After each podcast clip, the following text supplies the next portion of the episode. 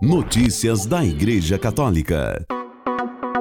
Quarta-feira, 27 de dezembro de 2023, hoje é dia de São João Evangelista, o apóstolo que Jesus amava.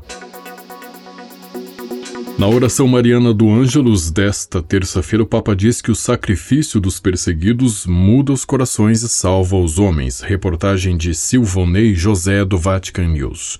Nesta terça-feira, 26 de dezembro, um dia após o Natal, foi celebrada a festa de Santo Estevão, o primeiro mártir, e o Papa Francisco, junto com os fiéis reunidos na Praça São Pedro, rezou ao meio-dia a oração mariana do Ângelus. Na sua breve alocução que precedeu a oração, Francisco recordou que encontramos o relato do martírio de Estevão nos Atos dos Apóstolos, onde é descrito como um homem de boa reputação que servia em refeitórios e administrava a caridade. É precisamente por causa dessa generosa integridade, disse Francisco, que ele não pôde deixar de testemunhar o que lhe é mais precioso, testemunhar testemunhar a sua fé em Jesus. A sua fé em Jesus, sublinhou o Papa, provoca a ira de seus adversários que o matam apedrejando-o sem piedade. O Santo Padre recorda então que tudo ocorre diante de um jovem, Saulo, zeloso perseguidor dos cristãos, que atua como garante da execução. Pensemos por um momento nessa cena. Saulo e Estevão,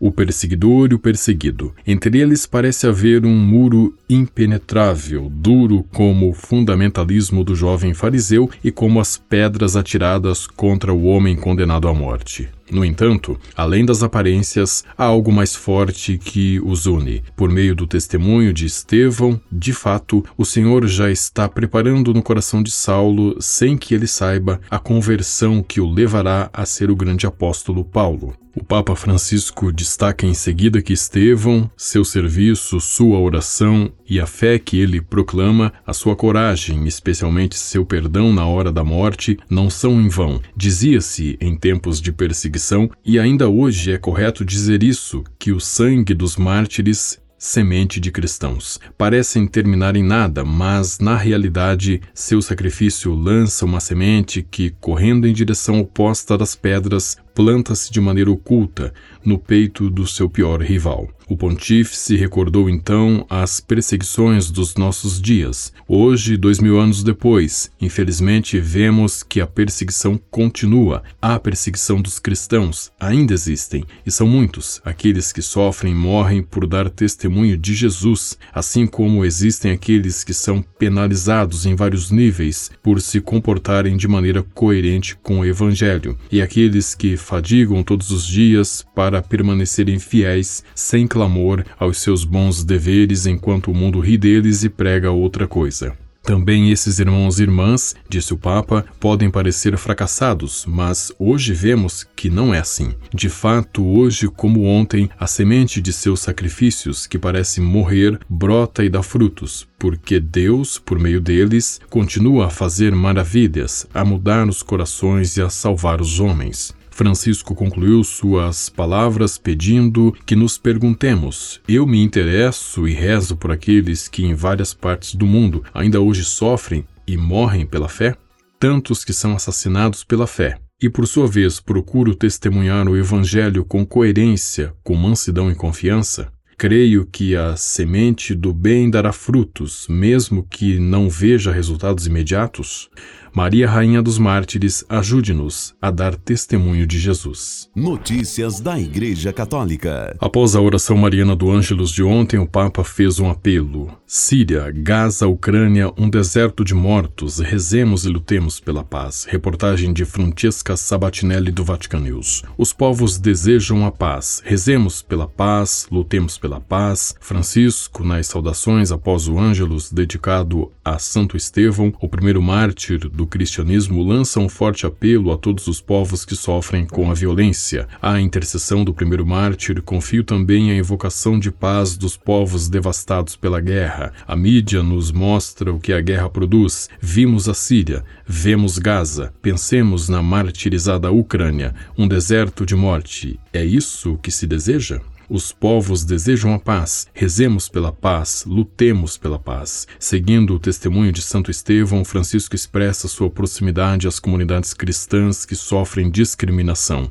Exorto-as a perseverar na caridade para com todos, lutando pacificamente pela justiça e pela liberdade religiosa. O Papa, ao agradecer a todos os que lhe enviaram mensagens de felicitações e orações nos últimos dias, saudou os presentes na Praça São Pedro, convidando os fiéis a se colocarem diante do presépio inspirado no que São Francisco fez em Grétio há 800 anos e a se renderem ao espanto diante do nascimento de Jesus. Ao observar as imagens, vocês verão em seus rostos e atitudes um traço comum, o espanto. Vocês verão um espanto que se torna adoração. Sejamos tocados pelo espanto diante do nascimento do Senhor. Faço votos que conservem isso em vocês, o espanto que se se torna adoração, disse o Papa Francisco. Notícias da Igreja Católica. Dom José Herring, bispo emérito de Limoeiro do Norte, no Ceará, morreu no domingo 24 de dezembro, aos 83 anos. Ele estava internado há alguns meses por problemas cardíacos.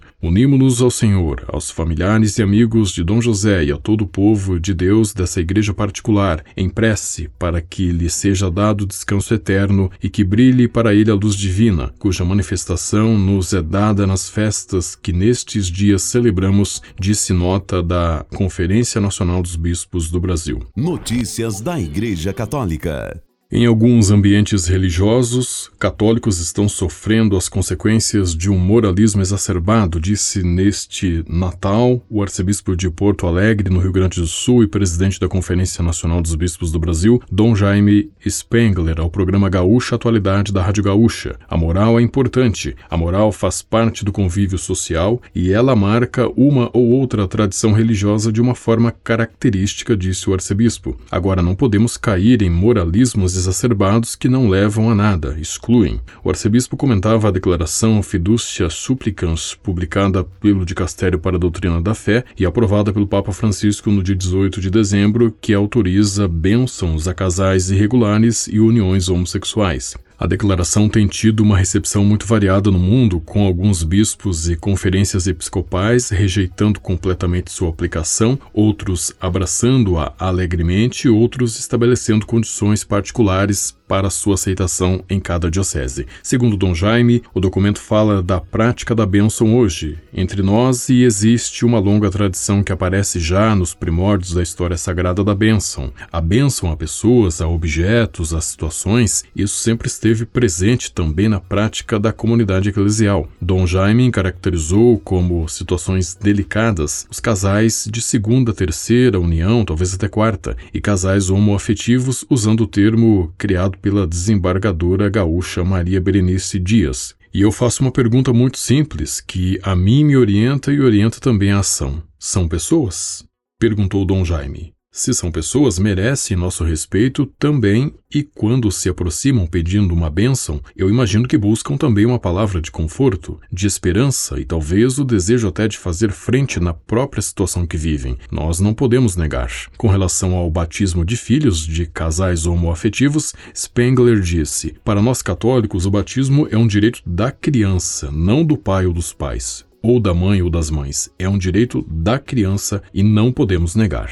Notícias da Igreja Católica. Em sua homilia na missa da noite de Natal em Belém no domingo 24 de dezembro, o patriarca latino de Jerusalém, cardeal Pier Batista Pizzaballa, manifestou seu desejo de que a Terra Santa seja um lugar de alegria, perdão, paz e reconciliação para acabar com a guerra. Tal como aconteceu com Maria e José, para nós aqui hoje parece não haver lugar para o Natal. Durante demasiados dias, todos nos sentimos assaltados pela dolorosa e triste sensação de que não há lugar, este ano, para aquela alegria e paz que, nesta noite santa, a poucos metros daqui, os anjos anunciaram aos pastores de Belém, disse o cardeal na homilia da missa que celebrou na igreja Saint Catherine. O cardeal disse então que, apesar de tudo, a fé, a esperança e o amor da Igreja de Deus são indefectíveis e baseiam-se na fiel promessa do Senhor e não dependem dos tempos que mudam e das circunstâncias, mais ou menos adversas, que nos rodeiam.